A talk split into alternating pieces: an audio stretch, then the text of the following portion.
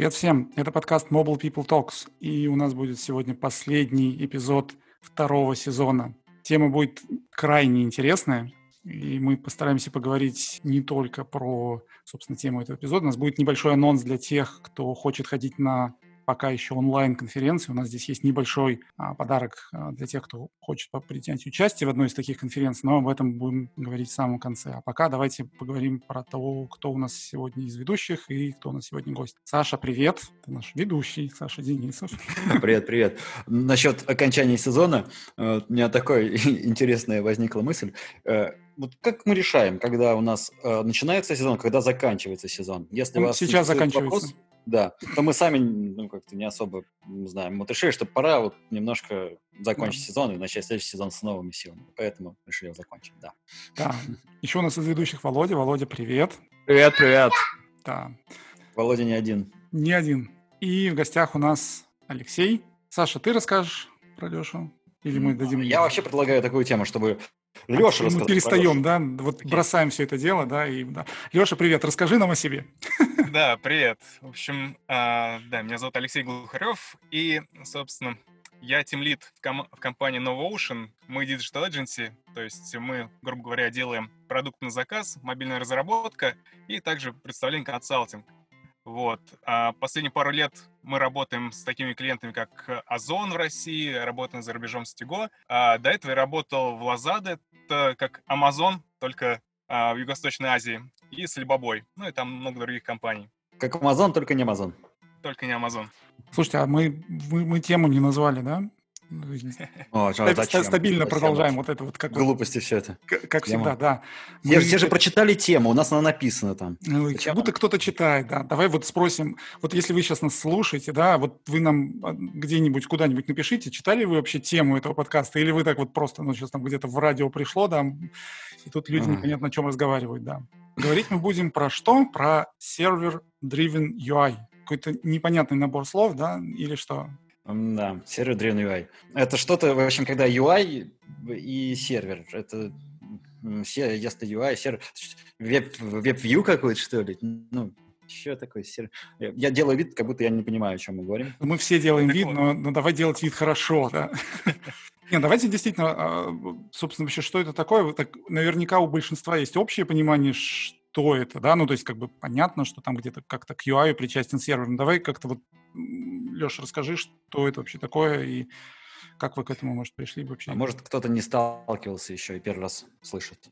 Угу. Ну окей. Ну, поскольку уже есть понятие сервер-driven, значит, мы что-то получаем от сервера, и сервер как-то контролирует нашу UI-часть. Но традиционно UI-часть — это же наш фронтенд, это мобильное приложение. И, собственно, давайте проведем аналогию, то есть э, с обычным приложением. Как все происходит? Мобильное приложение делает запрос на сервер, и сервер возвращает нам какой-то response. Допустим, стандартный это JSON-response. Вот. А дальше мы уже показываем UI. Собственно, с server UI все совершенно так же, но есть маленький нюанс. То есть, когда традиционно мы разрабатываем приложение, мы делаем сам UI, мы верстаем его в, а, если это Android, в Android Studio, если это iOS в Xcode, как-то его сделали, сверстали, записали, а дальше мы заполняем какими-то данными, которые пришли с сервера. То есть представим, что у нас есть скрин э, или экран э, профайла. С бэкэнда нам пришло наше имя, фамилия, какая-то фоточка юзера, возможно, какие-то пункты меню, которые, из которых можно перейти в этом профайлере. И мы начинаем заполнять экран. То есть был у нас текст view, мы заполнили его именем, фамилией, Uh, image view заполнили фоткой и так далее. А сервер-driven UI uh, немного все по-другому мы ожидаем, что от сервера нам придет не какие-то конкретные поля, которые мы вытащим и ими заполним наш UI, а нам придут какие-то страницеобразующие блоки, часто их называют компонентами. Что это значит?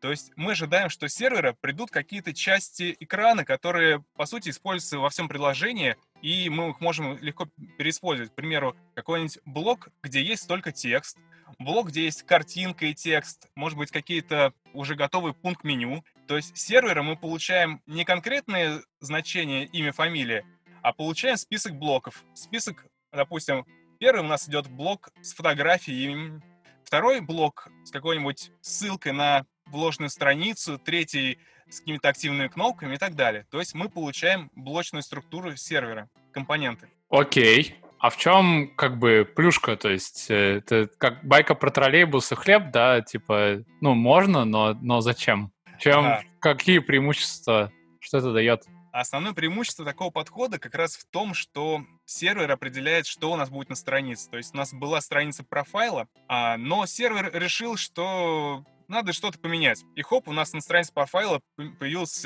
еще одна картинка, какой-нибудь баннер. Люди из маркетинговой команды очень любят такие вещи. Допустим, всегда есть необходимость э, что-то изменять на странице без публикации приложения.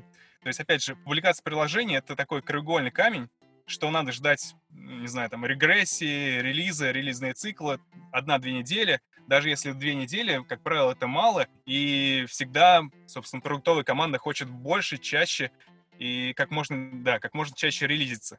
И как раз Server-Driven UI помогает нам что-то добавлять в приложение, не, не обновляя и не выставляя новое приложение в сторы. То есть с бэкэнда нам пришел новый блок, мы его показали, все счастливы. Никакого нового кода. То есть, то есть это такой способ сократить релизный цикл, по сути? Э, отчасти да. Это, во-первых, это способ сократить релизный цикл. Второе, наше приложение становится более гибкое. Опять же, э, нам не нужно вкладываться в разработку столько времени. Ну, в одном из случаев, потом поговорим подробнее в каком. Э, и второе, да, действительно, то, что продукты хотят, они могут делать без разработки. И действительно много фичей, которые уже делаются в разных компаниях, где я работал, которых разработка не нужна просто продукты придумали, сделали какой-то там Epic User Story и сами все это накидали, всю фичу от и до без э, участия мобильной команды. Давай, может, немножко про сами подходы, что ли, поговорим, э, как это вообще работает, да, как мы там, не знаю, условно, вот у нас есть этот UI, э, который определяется сервером, как нам, не знаю, там, не знаю, действие к кнопкам присобачить, и, неужели надо вообще все стандартизировать, и там, ну, как бы, весь, весь UI это, не знаю, набор стандартных компонентов, которые где-то прописаны. Давайте немного поговорим про response. Надеюсь, у нас все-таки глубокий технический подкаст, вот, поэтому можно про response поговорить. В разных компаниях у нас был разный response, но идея всегда одна и та же. То есть у нас есть какой-то блок, который предоставляет нам layout, то есть как у нас разные элементы на экране будут располагаться, и список самих элементов. А сам элемент или компонент этой страницы, что это такое? В нем приходит тип этого компонента, который мы дальше будем использовать для парсинга и для отображения этого компонента, и какие-то необходимые для его отображения поля. Ну, какие-нибудь, допустим, если это просто какой-нибудь блок меню условно, то это возможно, какая-то иконка для меню, и текст этого блока меню плюс условно какой-то экшен. А что же такое экшен? Раз ты уже упомянул про такую интеракцию с юзером и как для юзера что-то делать, то есть такая важная вещь, что UI-то мы получили, вроде бы все отрисовали из этих маленьких блочков и компонентов, но а, приложение это больше, приложение это про взаимодействие с пользователем. И в простом случае обычно это делается просто нам приходит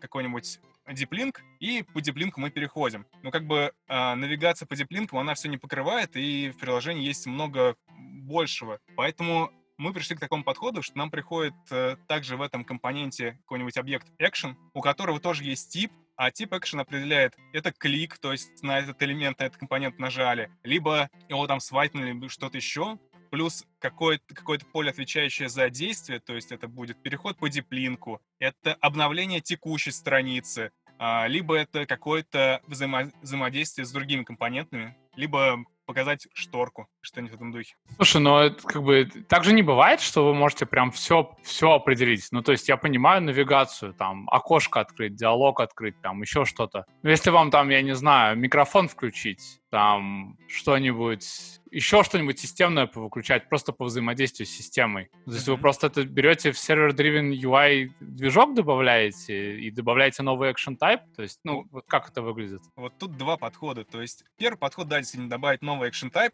там, включить микрофон. Это обусловлено, если, ну, нам реально на многих страницах, много где в приложении нужно будет включать микрофон, и нам нужно получить информацию с бэкэнда. Но тут, опять же, краеугольный камень, как э, мелко дробить страницу можно дробить страницу по большим кускам. Допустим, компонент — это какой-то информация о продукте, либо информация о ресторане, либо о чем-то еще, либо э, компонент — это текстовое поле. Так вот, когда компонент — это большой кусок, и это, допустим, опять же, информация о продукте, либо какая-то там корзина, либо стори, как э, в Инстаграме, в Тинькове, еще где-нибудь, то тут уже можно за внутреннюю логику добавлять именно туда, то есть нативную логику. В этом компоненте мы добавляем кнопку, она уже нативно обрабатывает какие-то предустановленные действия. Окей, хорошо. То есть мы поняли, как с действиями взаимодействовать. Но ты вот упомянул маркетологов и сказал, что они очень любят такой подход, то, что им это все быстро позволяет делать. Да, они, наверное, это им позволяет эксперименты, э, соответственно, ставить. И с классическим подходом понятно как, да, вы там, типа, пишете ручками два варианта страницы,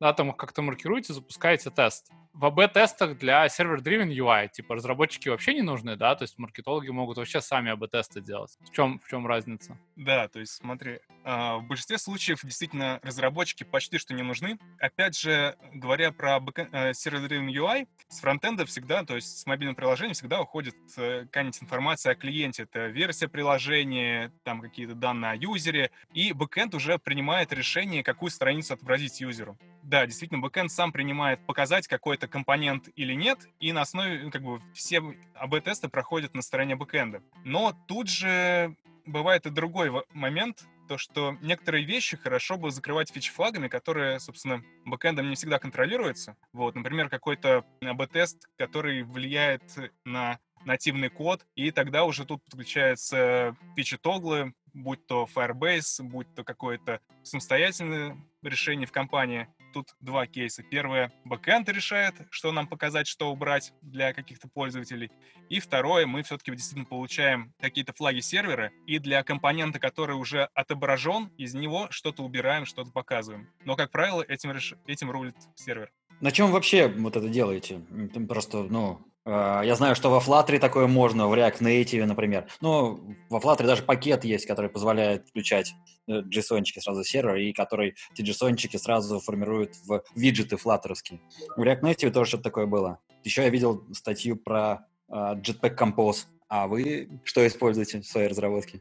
А, да, вот во всех компаниях, где я работал, мы всегда использовали нативный подход, только все, что мы разрабатывали, было нативным. Конечно, тут можно использовать и Flutter, и SwiftUI, Jetpack Compose и прочее, поскольку там все-таки можно декларативно описывать наши респонсы, декларативно работать э, с элементами, и в какой-то мере это упрощает, но так или иначе всегда остается прослойка. То есть мы получили какой-то response от сервера, будь JSON либо что-то еще. Дальше у нас есть парсер, который разбивает бывает на нативные компоненты, либо на компоненты, которые потом будут в декларативном стиле использоваться. Так или иначе, есть все равно эта прослойка, и это не сильно уменьшает работу. React Native и Flutter, он уменьшает работу только с точки зрения, что мы можем переиспользовать код на разных платформах, ну, собственно, для чего он был создан. Но из моего прошлого опыта в компании, где я работал, был подход использования аналога React Native, но он использовался не для всех компонентов, а только для компонентов, которые действительно трудно э, с самого начала делать нативно. То есть мы делали на React Native, на аналоге React Native какой-то маленький компонент для АБ-тестов, и если вдруг АБ-тест он проходил, мы переписывали все это нативно. Аналог React Native, Native Script, что ли? А, нет, это был... Или свой? Это был форк React Native. То есть получается, что вообще, ну, как бы неважно, да, на чем писать. Тут здесь, тут дело здесь в самом подходе. А, просто ну, важно, чтобы он был именно декларативный, да, или не важно? А, нет, не, не важно, в принципе. То есть важно, какой мы response получаем, а то, как уже будет э, работать фреймворк на клиенте, это уже нюанс. Я лично не вижу особо плюса от Flutter с точки зрения Server-Driven UI, от, ну, то, что можно прямо компани... э, виджеты прямо сконфигурировать. Flutter же, весь UI-чик Flutter — это просто набор вложенных друг друга виджетов. И ты, по сути, можешь всю структуру UI просто JSON положить. Кто-то активно пиарит Flutter, да? Ну, как бы, слушай, прямо... Если я говорю, ну, то есть должно слово Flutter всплыть все время. Ну, Даже когда ты не говоришь... У Саши, у Саши метрика просто по GDE-шечке. Я вот, я вот уверен, у него точно там количество упоминаний Flutter в день или там в час это, вживленный этот счетчик.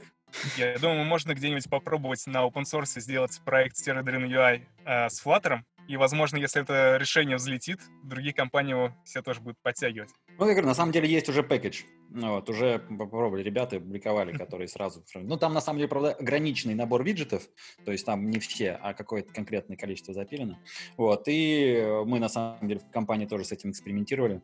Вот у нас есть э, свое тоже такое решение. Особо пока не уверен, что сильно где-то используется, но оно есть. Слушай, а есть какие-то, может быть, уже промышленные... Ну, ладно, не, не, не, так зададим вопрос. Может быть, есть уже какие-то устоявшиеся решения там для Android или для iOS, для организации сервер-driven UI? То есть какие-то, ну, не знаю, такие библиотечки, прям которые уже там комьюнити говорит, ну, вот, типа, вот это прямо окей, на этом можно делать? Или это все еще вот, ну, каждый делает свой собственный велосипед?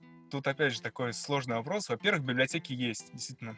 Есть библиотека Lona от Airbnb, есть библиотека Spotify, есть и другие библиотеки. Но, честно говоря, всегда, когда мы говорим про эти библиотеки, я ни разу не слышал, чтобы их кто-то особенно переиспользовал. Да, бывают отдельные кейсы, когда люди затаскивают библиотеки, но а, рано или поздно все сталкиваются с тем, что, окей, мы большой enterprise, мы сами можем писать свои библиотеки, и у нас свой собственный бэкэнд, вот, поэтому везде, где я работал, всегда все сводилось к тому, что давайте напишем свой. Синдром не изобретено здесь, да? Да. Слушай, ну, из того, что я сейчас услышал, мне как бы сразу кажется, что приложение от этого вот, от использования сервер Driven UI как бы легче не становится и проще не становится. Вообще, насколько это сложнее, насколько сложнее писать код, насколько сложнее, не знаю, его отлаживать, если ты уже прямо, ну, там, не знаю, Android-разработчик, у тебя есть там вот твое приложение, насколько сложнее вот создавать это все. То есть, поскольку тебе все равно, похоже, приходится писать именно эту самую библиотеку, которая работает именно с вашим конкретным бэкэндом, просто, легко, как? А, начнем с того, что тут все делится на две, две, два этапа работы. Это работа, условно, какой-нибудь платформенной команды, которая пишет фреймворк, и работа всех людей, которые занимаются фичами, которые пишут сами компоненты. С точки зрения фреймворка, тут, наверное, да, действительно есть о чем подумать, и много довольно сложных вещей, которые надо решать, потому что приходится действительно много нетривиальных вопросов решить, чтобы все затащить и все, чтобы это адекватно работало. И плюс казалось как можно больше похоже на а, приложение с обычным бэкэндом и сделано а полностью нативное. Но для тех людей, кто работает в фич-командах, кто пишет эти компоненты, для них, естественно, уровень вхождения сильно ниже. А, они приходят в компанию, они изучают этот фреймворк, и все, они начинают писать виджеты. Но проблема, когда ты пишешь только эти виджеты или компоненты, в том, что ты пишешь для фреймворка. То есть тебя через какое-то время наступает такой период, что ты, в принципе, на самом деле с андроидом ты уже мало работаешь, ты больше работаешь с самим фреймворком. Вот. Но с фреймворком работать гораздо проще. А как, а как тестировать? Ну, вот, ну, я понимаю, да, что если у тебя написано ну, обычный привычный код, ты просто берешь и пишешь тесты, да?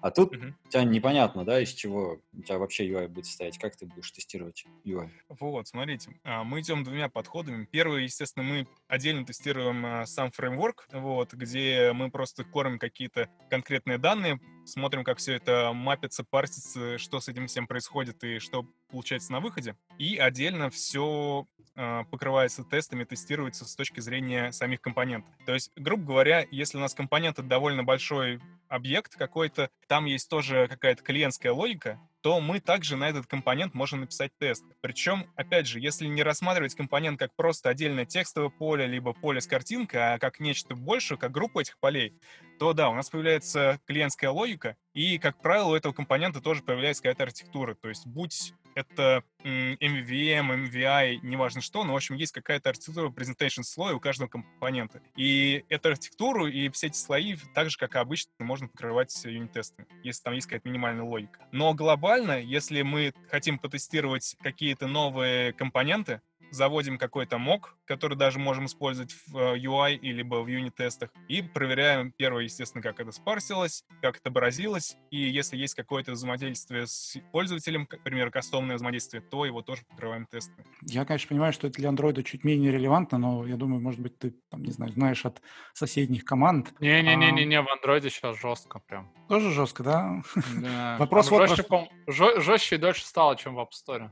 Смотри, а, Apple очень не любит, а, когда у тебя приложение ведет себя по-разному в зависимости от того, что решили на сервере. То есть они не любят эти включаемые с сервера фичи. Они, э, когда ты отправляешь приложение на ревью, ты должен показать его функционал, и он должен ну, вот, быть именно таким же, когда ревью будет закончен. Из того, что я вот как бы сейчас тоже слышу, понятно, что это может быть не так, да, не возникало из-за этого каких-то каких рисков, не было ли проблем с прохождением ревью? Ну, понятно, что вы там, там, наверное, в описании к ревью не пишете, вы знаете, мы тут используем серверный UI, поэтому как бы наше приложение на самом деле может сейчас писать э, там знаю, красивые сообщения, а там после прохождения ревью оно будет там, не знаю, воровать все данные пользователей и отправлять их к нам на сервер, да, но как бы, тем не менее не было чего-то, каких-то сложностей или каких-то там, не знаю, комплейнов со стороны юзеров? Во-первых, насколько я знаю, как Android-разработчик, вот, что, в принципе, Apple больше ему не нравится и больше режектит за инъекции кода, какие-нибудь код injection. С точки зрения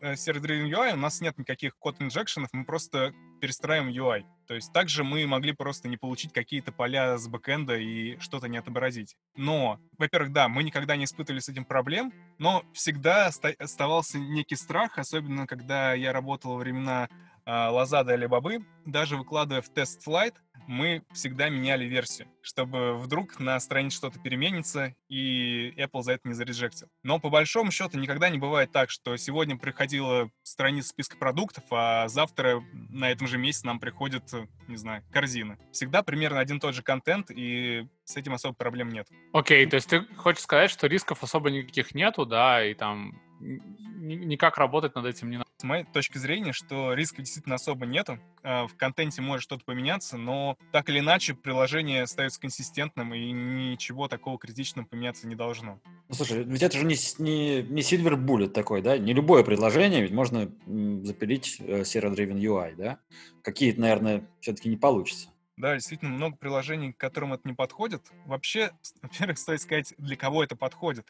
Подходит это для тех, у кого действительно много одинаковых элементов UI. То есть много одинаковых блоков. Для e-commerce это действительно хорошо подходит, потому что у нас везде есть товары, они более-менее одинаково выглядят. Есть еще какие-то блоки. Если в приложении много чего-то кастомного, оно действительно выглядит уникально, то тут вряд ли есть смысл серver-driven UI, если мы будем получать каждый раз разные виджеты или компоненты на каждой странице. Также серver-driven UI сильно мешает анимации. И поскольку у нас все компоненты стараются быть независимы, то для многих действий нам приходится всю страницу перезапрашивать. То есть это работает буквально как и веб. Мы что-то поменяли, перезапросили вообще весь контент и уже дальше обновили. То, что мы это можем обновлять красиво, используя там на андроиде дефутился и так далее, это уже другой вопрос. Но так или иначе мы часто запрашиваем всю страницу. И это не очень хороший подход для ряда приложений. Плюс, да, анимация. Если мы делаем, опять же, независимые компоненты, то нам тяжело делать красивые анимации переходов с одного экрана на другой, красивые транзишны. Опять же, это можно, но тут гораздо большая сложность, и не всегда получается действительно так хорошо. Я еще накину немножко но mm-hmm. смотри, ты говоришь, что если у вас типа много переиспользуемых компонентов, ну почти каждое приложение до какой-то степени переиспользует компоненты, то есть там кнопки, карточки, не знаю, там еще что-то, э, там аватарки пользователей, ну много чего можно придумать. Как вот понять, типа на стадии там от нуля до 100, да, переиспользуемости, вот в какой момент server-driven UI начинает иметь смысл, типа это 20%, 35, 75 процентов. То есть, ну вот где эта граница, как ее найти? Как, как, как, короче, понять, что вот имеет смысл задумываться, а, а не нужен ли нам server-driven UI? Uh, мне на самом деле сложно сказать по процентам, но так в голове, если брать с потолка, то, думаю, где-нибудь процентов 50 как раз тот момент, когда ты думаешь, вот, это же опять то, сам, то самое место, которое я уже делал, тот самый UI, который я рисовал. Опять там опять нужно закопипасить что-то, или все в таком духе, и тут наступает момент, что действительно, может быть, раз на все одинаковое, может быть, нам эти компоненты и получать с бэкэнда. А если они все одинаковые, почему просто нельзя сделать как бы класс, объект, который будет везде переиспользоваться, и также переиспользовать его? Почему обязательно сервер надо? То есть это не единственный же плюс. Да, так второй плюс, о котором я упомянул в самом начале, что а, мы ожидаем, что приложение можно менять динамически, без публикации ну, да, и без да. траты времени на разработку. То есть... Получается, что одинаковые элементы это как бы такой ну, плюс, не плюс, потому что одинаковые компоненты ты же тоже можешь переиспользовать и в обычном случае просто. Ну, да. Да, действительно так. То есть, опять же, в случае, когда нам нужно что-то, когда нам нужен этот подход, это когда нам нужна действительно быстрая реакция на рынок. То есть, если мы приложение выкатываем раз в месяц или еще в больший срок, то, наверное, тоже не всегда имеет смысл, ну, то есть если нам нет физической продуктовой необходимости часто менять контент, то затачиваться и тратить большие ресурсы на разработку таких систем, думаю, тоже не имеет смысла. Я еще придумал кейс, когда, когда нужна какая-то кастомизация под определенного клиента какого-нибудь. А, тогда можно какие-нибудь э, тоже разные стили там подкладывать. И новый клиент заводится, а приложение выкатывать с новыми стилями для него еще рановато. Это раз э, добавил э, стилечков, так опа, и обновил ему. Причем можно по аккаунту с сервера как раз выкидывать разные компоненты и даже по-разному их перемещать. Хороший вариант для конструктора white label. А, давай поговорим про архитектуру немножко. Ну, то есть, обычно с архитектурой все более-менее понятно. Ты там берешь, не знаю, там MVP, MVI, там, господи, чертов ступи сейчас есть. Сколько копий сломано. А что делать с server-driven UI? Насколько оно отличается? То есть как там вообще это все дело строить, как состоянием управлять, как там на слои разбивать, что вообще происходит? А, давайте пойдем снизу. Во-первых, как я уже сказал, компоненты, то есть вот отдельные сущности, которые отображаются на экране и которые приходят с сервера, у них, собственно, у всех почти э, есть какие-то свои собственные слои, слой presentation. То есть и там же у них может быть свой MVM, и MVI, и MVP, и все, что душе угодно. Просто надо как-то согласовать со всей командой, чтобы это было, естественно, консистентно. Но говоря в целом про фреймворк, фреймворк естественно, говоря про сервер-driven UI, мы говорим про какой-то стейт страницы, и у нас не так много компонентов, которые что-то отдельно меняют, у нас меняется стейт. Поэтому тут хорошо заходят какие-нибудь MVI фреймворки или там Redux подобные. В общем, то, что работает со стейтом и где есть indirectional data flow. Примеру, как у нас все это шло? Мы делали этот фреймворк а, делали слои, пытались даже сделать что-то по клину, но все это действительно хорошо работало. Через пару лет мы сели, сели с платформенной командой и решили, может быть, здесь можно что-то улучшить. Сейчас же модный MVI. Давайте, ребят, посмотрим, как из этого всего сделать MVI и что нам не хватает. Посмотрели, посмотрели и решили, что не хватает нам только переименования, поскольку глобально все, в принципе, подходит под э, а, концепцию стейтов и вот как работает тот же MVI, как работает Flux и Redux. А навигация как осуществляется?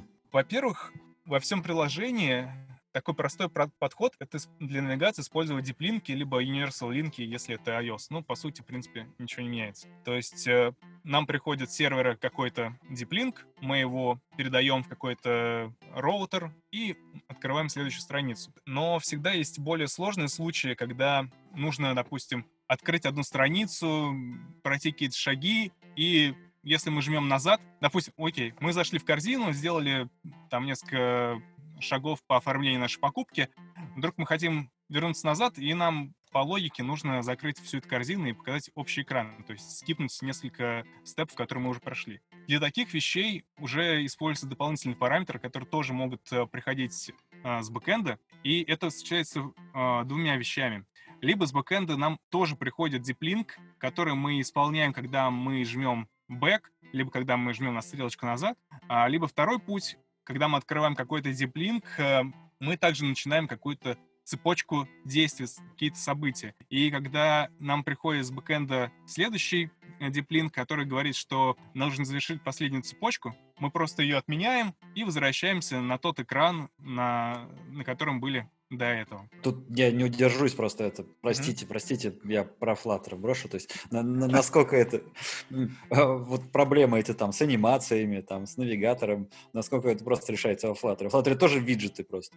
Также можно сконфигурировать. И в Swift UI тоже все классно решается. А что же ты не вбросил? Я вот, вот я сейчас, а я вот тоже сейчас. Ну я как бы уж с точки зрения анимаций, если нам нужно что-то вообще кастомное, да, действительно краеугольный камень, это тяжело решить такую вещь. Но, допустим, для простых вещей, что у нас есть два компонента. Первый на одной странице, допустим, это продукт с какой-то фоткой. И вторая страница — это уже описание продукта, и там тоже есть э, эта фотография. Вот. И нам нужно санимировать переход, что картинка превью этого продукта увеличивается и становится уже превью продукта на странице этого самого продукта. Виджет вот. Hero. Просто ставишь, и он сам это все делает. Оп. Простите, простите. Так вот, когда мы не используем Flutter, а используем нативный подход, мы делаем, а, как правило, какой-нибудь кастомный э, роутер диплинков, куда мы передаем не только сам диплинк, но также в какие-то указатели на те объекты, которые нам нужно анимировать. Либо а, айдишники этих объектов, либо, может быть, сами, сами объекты в зависимости от реализации. И дальше, то есть у нас есть список э, продуктов с одинаковыми элементами, картинками, и мы знаем, что эта картинка всегда будет анимироваться в другой большой объект, в, друг, в другую большую картинку на уже странице самого продукта, потому что у нее совпадают айдишники, примерно так. Ты занимаешься Android разработкой. Давай, mm-hmm. ну, у нас вообще сейчас что-то как-то давно, по-моему, такого выпуска не было, что прям столько хардкора прямо про код, про детали. Вот а, может, поделишься... Мне каким... нравится. Да, ну вот как-то мы что-то забыли про то, что ради чего собирались-то. Может, немножко расскажешь про то, как, ну, собственно, все это делать в андроиде, какие-то, не знаю, тонкости, может быть, обо что спотыкались вы, когда это делали, там, какие-то хитрости, к которым, может быть, пришлось э, прибегнуть. Ну, как бы понятно же, как, что... Как, как вам Kotlin помог в этом? А, на самом деле Kotlin это помог э, не сильно, на нем просто удобнее писать, ну и, собственно, все плюшки, которые Kotlin есть, они так или иначе помогают, вот, но основное, естественно, помогает э, сам фреймворк и, собственно, SDK, Jetpack Compose, ой, Jetpack, пока без компоуса. Собственно, как это работает э, в андроиде с точки зрения хардкора и как все это под капотом. То есть, как правило, весь UI строится просто на Recycle U. Это список элементов. Для него используется в простом варианте мы используем grid layout, который просто а, заполняем нужными компонентами. Если нам ну, один компонент в строчку, то мы делаем нужное количество спанов и показываем его во всю строчку. Так или иначе, наступает такой момент эволюции, когда приходит какой-нибудь продукт и хочет вообще какой-то дикий UI, а, который на Recycle View таким простым гридом не сделаешь, и тогда уже приходится писать какие-то кастомные лайауты. Но опять же, это, это редкий кейс, даже когда мы его использовали, мы старались как можно больше избегать его, поскольку с ним начинаются какие-то проблемы. Обычно это Recycle View, а, компоненты — это а, виджеты, это а, viewholder, но, опять же, строя какой-то UI, иногда не хватает возможности только отображать, ну, не всегда нужно только список отображать. Иногда компоненты или какие-то ну да, в общем, компоненты отображаются друг на другом, осуществляется более сложный лайаутинг, и мы обычно делаем две вещи. То есть мы добавляем, а, есть две опции для виджетов, для компонентов, которые нам приходят с бэкэнда. Это либо добавить их в этот список, либо показать где-то поверху, ну, то есть над списком, и мы можем их добавить в одну из четырех областей экрана, пяти. Либо сверху, снизу, влево, слева, вправо. Так и получается, что пришел какой-то компонент, мы сделали toolbar или bar, а, пришел компонент, мы показали какую-то шторку, пришел компонент, мы показали кнопку, которая у нас над контентом, как-то вот так. Для того случая, когда нам действительно нужно перезапрашивать страницу, допустим, я нажал, мне пришел список, список компонентов, и один, на одном компоненте есть какая-то кнопка. Ну, неважно, что это, но по нажатию на ней мне нужно обновить страницу, чтобы перезапрашивать э, контент, и, может быть, что-то там поменяется с бэком. Для этого, опять же, перезапрашиваем, а обновление уже всех этих компонентов решается за счет э, diffutils, async diffutils и payloadов э, в Recycle Как-то вот так, если коротко, но по деталям по Android. Я, кстати, знаешь, что подумал сейчас? Вот а, ты говоришь, эти ну, компоненты, которые mm-hmm. максимально независимы друг от друга, которые можно там в любом порядке как-либо оставить. А как они между собой общаются? То есть, если они независимы, но все равно же им как-то надо какие-то данные а, изменять. В, один, в одном что-то происходит, в другом это должно как-то работать. Или они так сделаны, что вообще никак не зависит. Ну, мне сложно представить, что можно так разделить, чтобы вообще никак не зависит. Да, действительно говоря о сервис-driven UI, всегда охота сделать компоненты независимые, чтобы они как можно меньше друг с другом взаимодействовали и все переложить на бэкэнд. Опять же, как в примере до этого, который я рассказывал, что а, мы нажимаем на кнопку, у нас перезапрашивается весь UI. Но действительно это не всегда возможно, и нужно как-то связать несколько компонентов. А, как правило, мы делаем это таким путем. На страницу у нас, допустим, есть какой-то инстанс нашего фреймворка, и в нем есть условно какая-то шина, куда можно записать, кинуть ивент, то есть такой локальный ивент-бас. И тут же один компонент может в эту шину что-то положить, другой компонент, опять же, может э, бродкастом с этой шины что-то считать. Это такой э, основной поток, как, мы, как компоненты связываются друг с другом, то есть они связываются по шине. Либо есть такие сложные, довольно уникальные экраны, где мы все еще используем такой фреймворк, но по сути там эти компоненты уже, ну, как бы можно использовать только на этом экране, но нигде больше. И тогда появляются какие-то общие сущности. Например, ну, окей, мы используем какую-нибудь view-модель, допустим, даже пусть будет та Android view модель, и у нас получается один и тот же instance этой view модели, ну неважно, пусть presenter view модель будет. В общем, instance какой-нибудь, где есть э, какая-то э, presentation логика, и его мы используем уже для связи двух компонентов. Но это, скорее всего, редкий кейс для экранов, где мы действительно не можем все это переложить на бэкэнд. Давай продолжим дальше. Но вот смотри, мы много говорим про сложный UI там и все такое. А я, так, я правильно понимаю, что сервер-driven UI неприменим? То есть, если у тебя там прям есть какая-то сложная-сложная штука, там, не знаю, вложенность очень сильная, или там какие-то сложные взаимодействия, то проще просто в нативе сделать, чем через server-driven UI. Ну, то есть, есть у вас случаи такие в работе, что вы говорите, не, мы через server-driven UI это не будем делать, типа то комплекс, поэтому сорян, вот здесь у вас не будет гибкости. Да, есть такие случаи, когда действительно есть, во-первых, уникальные страницы, то есть мы понимаем, что на этих страницах такие компоненты, они настолько уникальные, что, в принципе, мы не сможем их нигде переиспользовать, и нет смысла заводить отдельный компонент на бэкэнде. И на таких страницах мы идем по подходу, что либо действительно мы делаем это как-то нативно, либо мы получаем просто один такой компонент монстр на страницу, котором уже вся клиентская логика. Но опять же, это edge-кейсы, и часто следующими итерациями происходит, что мы все-таки этот компонент монстр начинаем дробить на какие-то маленькие сущности, поскольку приходят э, продуктовые какие-то фичи, что здесь добавить, что-то убавить, и рано или поздно становится проще делать это на серверной UI модели. Слушай, а вот если мы говорим про то, что мы общаемся с бэкэндом, у нас там сервер э, определяет наш UI, все мы знаем, что бэкэнд, он вообще говоря, не живет э, так, ну, постоянно одинаково, да, он постоянно меняется, бэкэндщики любят добавлять новые фичи или что-то менять. Меня здесь на самом деле больше волнует вопрос, а как быть э, ситуации, когда мы выпускаем новую версию приложения, у нас появились э, какие-то новые компоненты, новые виджеты в новом, то есть наше новое приложение, конечно, знает, как их отрендерить, но старые-то нет. Как вообще вот вопросы версионирования нужно решать? И, может быть, не знаю, есть какой-то уже устоявшийся подход, или у вас там уже просто на каждую версию приложения уже прям своя версия бэкэнда? Тогда с бэкэндом там, мне кажется, не так легко будет.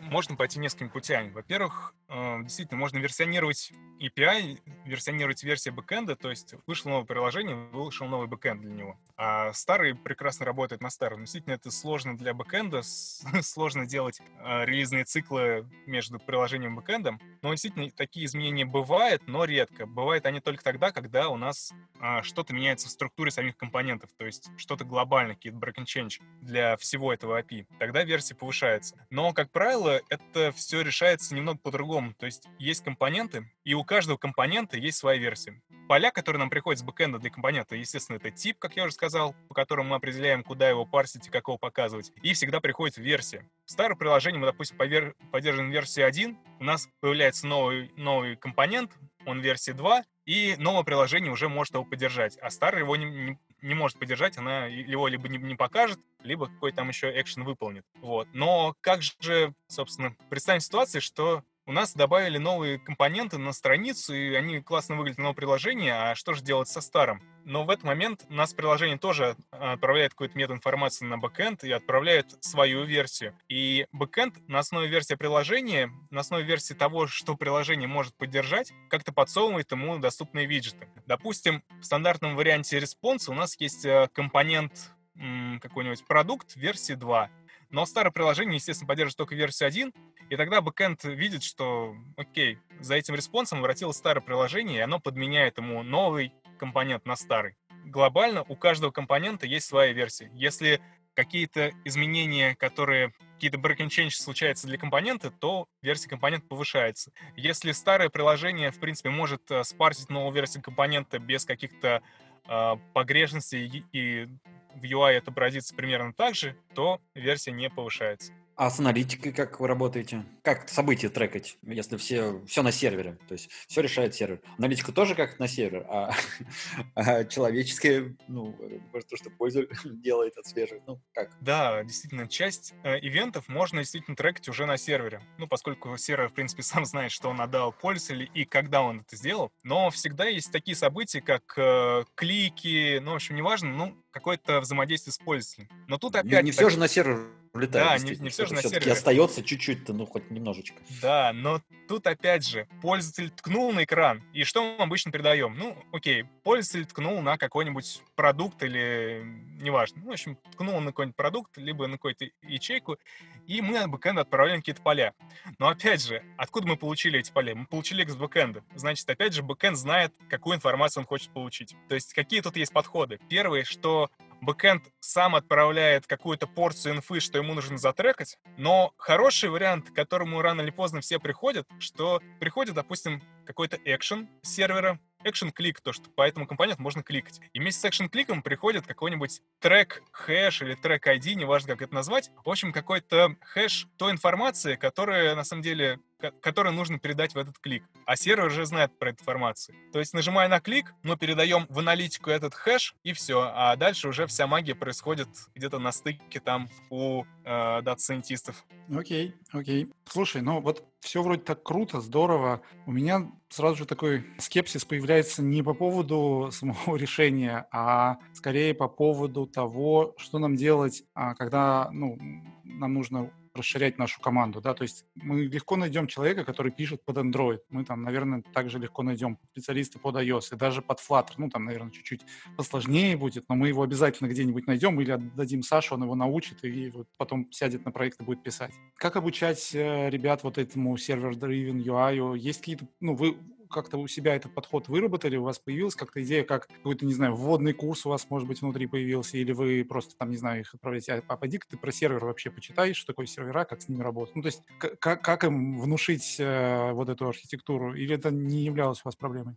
В общем, смотрите, да, а, тут опять же зависит от того, куда человек приходит. Если человек приходит с платформенной команды а, писать фреймворк, то, в принципе, это ничем особо сильно не отличается от э, работы ну, как бы обычного Android и iOS разработчик. Но когда человек приходит э, в команду фичевую, ну что, собственно, как правило, и бывает, то тут уже немного другое. То есть человек больше работает не с фреймворком системы, не с iOS, Android фреймворком, а больше с фреймворком вот этого Server-Driven UI. И тут действительно нужно какое-то обучение, поскольку человек приходит, и для него все новое, и, по сути, его знания про Android, либо про iOS, про платформу, они э, не так значительны, они, естественно, имеют значение, и они нужны будут в работе, но без знания про фреймворк э, ничего не достигнуть. У Spotify был такой хороший подход, ну, я думаю, есть, что он называется Golden Path, где они новым сотрудникам давали синтетические задачи. То есть человек приходит, и он делает э, какую-то задачу, которая не пойдет в live, но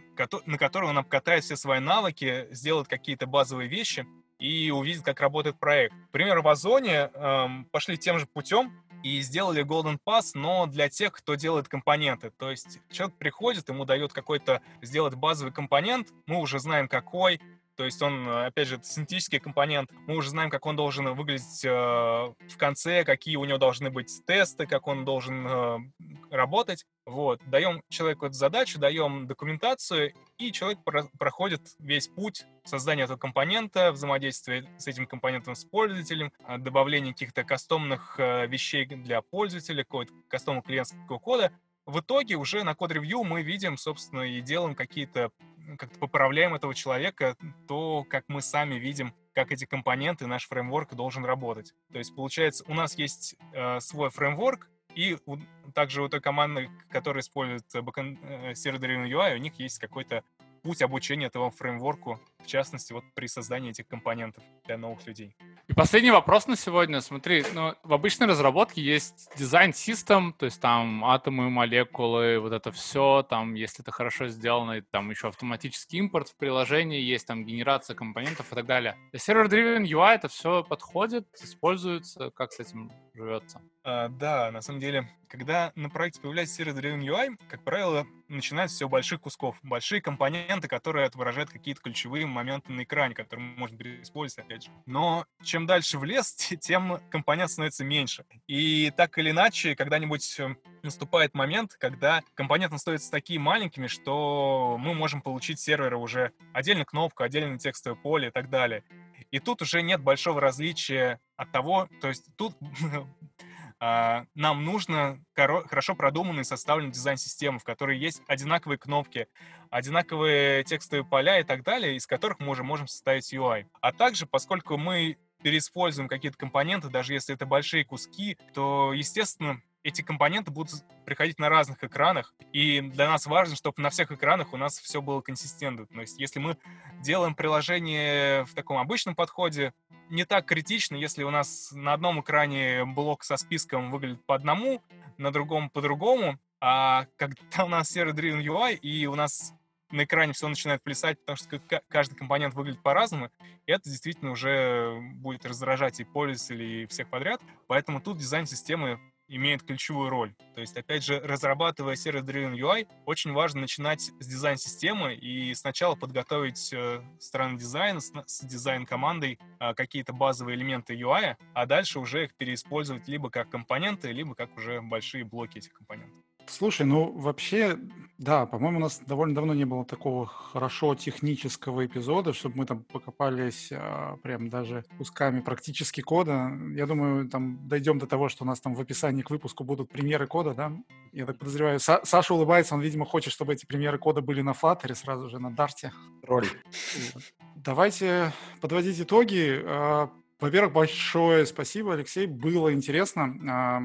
Ждем, когда это, когда эти подходы станут там достаточно устоявшимися, что у нас появятся какие-то такие заметные а, игроки на рынке, чтобы там все говорили, вот эта библиотека, она типа стандарт, и все должны либо там, скопировать ее, либо, ну, как минимум, быть э, очень близкие к ней. Прежде чем, э, прежде чем внедрять у себя Server-Driven UI, надо понять, да, что он действительно решит кучу а проблем, которые у вас есть. Да. То есть нужно, э, нужно э, очевидно, понимать, да, что Server UI вам будет однозначно лучше. И мы уже описали, да, чуть, чуть пораньше эти кейсы. И если ваш проект действительно сталкивается с подобными ситуациями часто, там кастомизация ну, кастомера, которая пролетает внезапно до релиза, или вам нужно постоянно что-то менять в UI, то это однозначно ваш выбор. А, потому что просто через выкладывание релизов это дело не порешать. Ну что, давайте перед тем, как мы закроем сезон, там со всеми громко попрощаемся, а, небольшой анонс, как мы обещали, у нас а, проходит, будет проходить конференция 6 ноября Mobile Optimized, и для наших слушателей у нас есть промокод со скидкой на покупку билетов. Да, конференция, она прям такая, это не, не просто так пришел, послушал, прям с билетами, все. Она, конечно, будет онлайн, а промокод будет в описании к этому выпуску. Мы благодарим организаторов Э, конференции за то, что мы с ними так, так или иначе немножко сотрудничаем.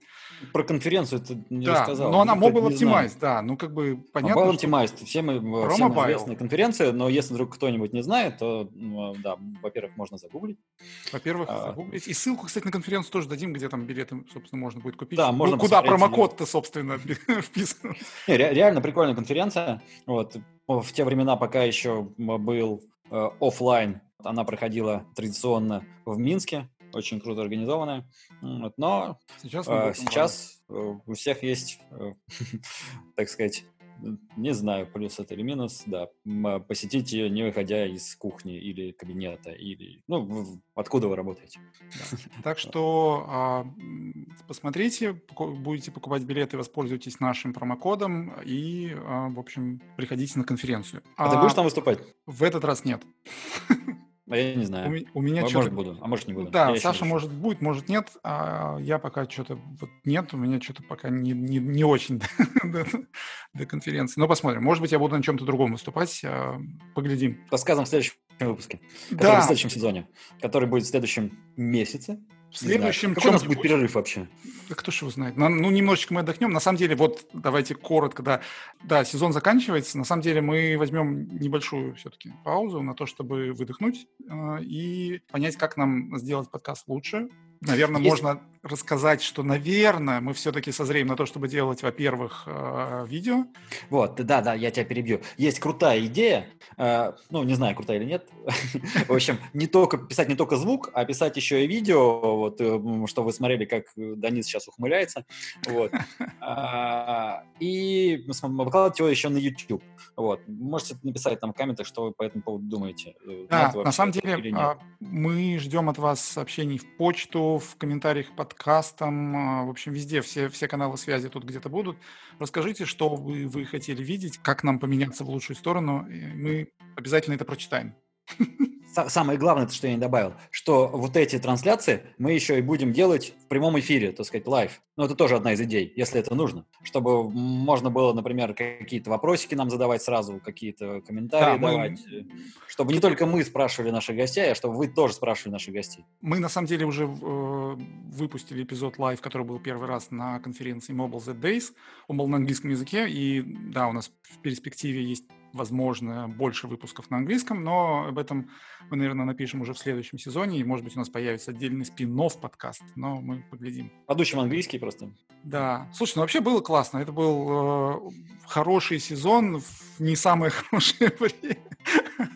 По-моему, по-моему, нормально. Сейчас мы немножечко передохнем и, в общем, будем продолжать э, улучшать мир, насколько э, получится с помощью нашего подкаста. Ну, а всем, кто нас слушает, спасибо. И дослушал до этого места. Да-да-да. Пишите нам, а, нам будет очень приятно. И а, до скорой встречи в новом сезоне. Пока-пока. Пока всем.